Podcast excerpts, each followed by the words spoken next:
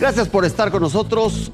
A nombre de Javier Alatorre, soy Jaime Guerrero y esto es Hechos Podcast. Enfrentamientos entre criminales y fuerzas del orden provocan tensión en Coahuila, Nuevo León y Tamaulipas.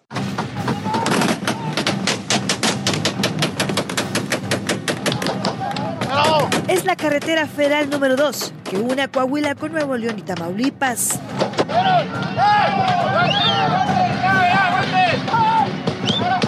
Una vía que usted no debe transitar porque corre el riesgo de quedar en fuego cruzado. ¡Ahí vienen! ¡Ahí mero! ¡Ahí mero! ¡Ahí mero!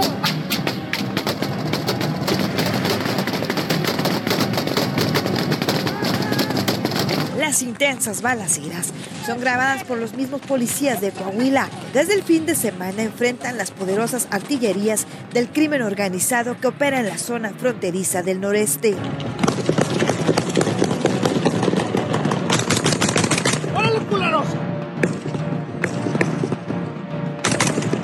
Son horas y días con los nervios a flor de piel. ¡Tira,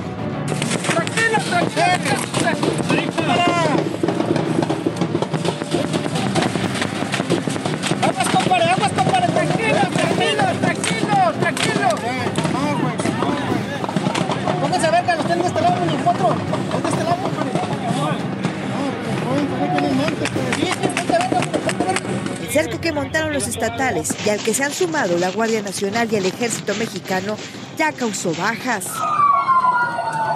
Este miércoles en Saltillo se rindieron honores póstumos al oficial Hugo Javier Moreno y justo ahí se informó otra baja. Lamentablemente, otro elemento de la Policía Civil perdió la vida y cuatro más resultaron, resultaron heridos. En el combate también participan policías de Tamaulipas y Nuevo León.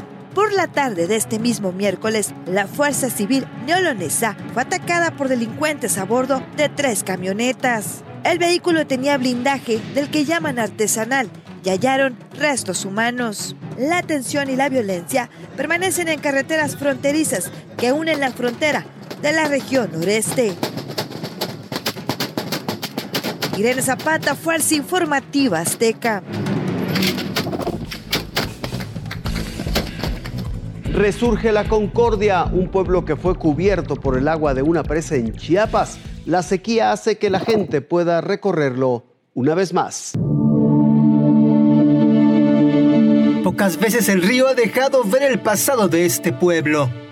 Es la antigua Concordia en Chiapas, un pueblo con más de un siglo de historia que vive bajo el agua desde 1974. La antigua Concordia eh, fue fundada el 14 de febrero de 1849. Eh, se dedicó a la producción de maíz, frijol, arroz y algodón, que era la base fundamental, y, lo de la explotación de la sal. Habían minas salineras han llamado la Atlántida Chiapaneca. Este 2023 emergió tras la falta de lluvia en la zona. Pero más allá de la preocupación por la falta de agua, existe la nostalgia de aquellos que estuvieron aquí hace 49 años. Bueno, yo vine a la edad de 12 años. Vine con mis abuelitos, ¿sí? Y este, nos trajeron en, en carreta. Nos venían para la Nueva Concordia. Pues la ayudé a cargar sus cositas pues, también ellos. Yo ya recuerdo, pues ya estaba yo grandecito. El 15 de julio de 1974 los habitantes abandonaron el pueblo para que se construyera la presa Belisario Domínguez. El último en salir fue el Señor de la Misericordia, acompañado de cientos de peregrinos que lo llevaron a su nuevo hogar. Así se ve la parte del centro, el parque y sus calles cercanas, las bancas en donde se guardan tantas anécdotas y aquellas tradiciones que conservaban los habitantes. Esto que ustedes ven aquí era la casa de una de las personas eh, más ricas de este pueblo de la antigua Concordia. Hasta la entrada de su vivienda.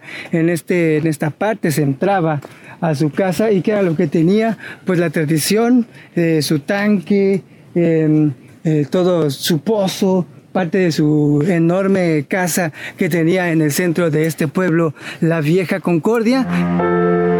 Hoy la nueva Concordia se encuentra aquí unos metros arriba, con su nueva iglesia, su actual presidencia y su esplendoroso parque. Alberto Chamelira, Fuerza Informativa Azteca. Esto fue Hechos Podcast. Gracias por su atención.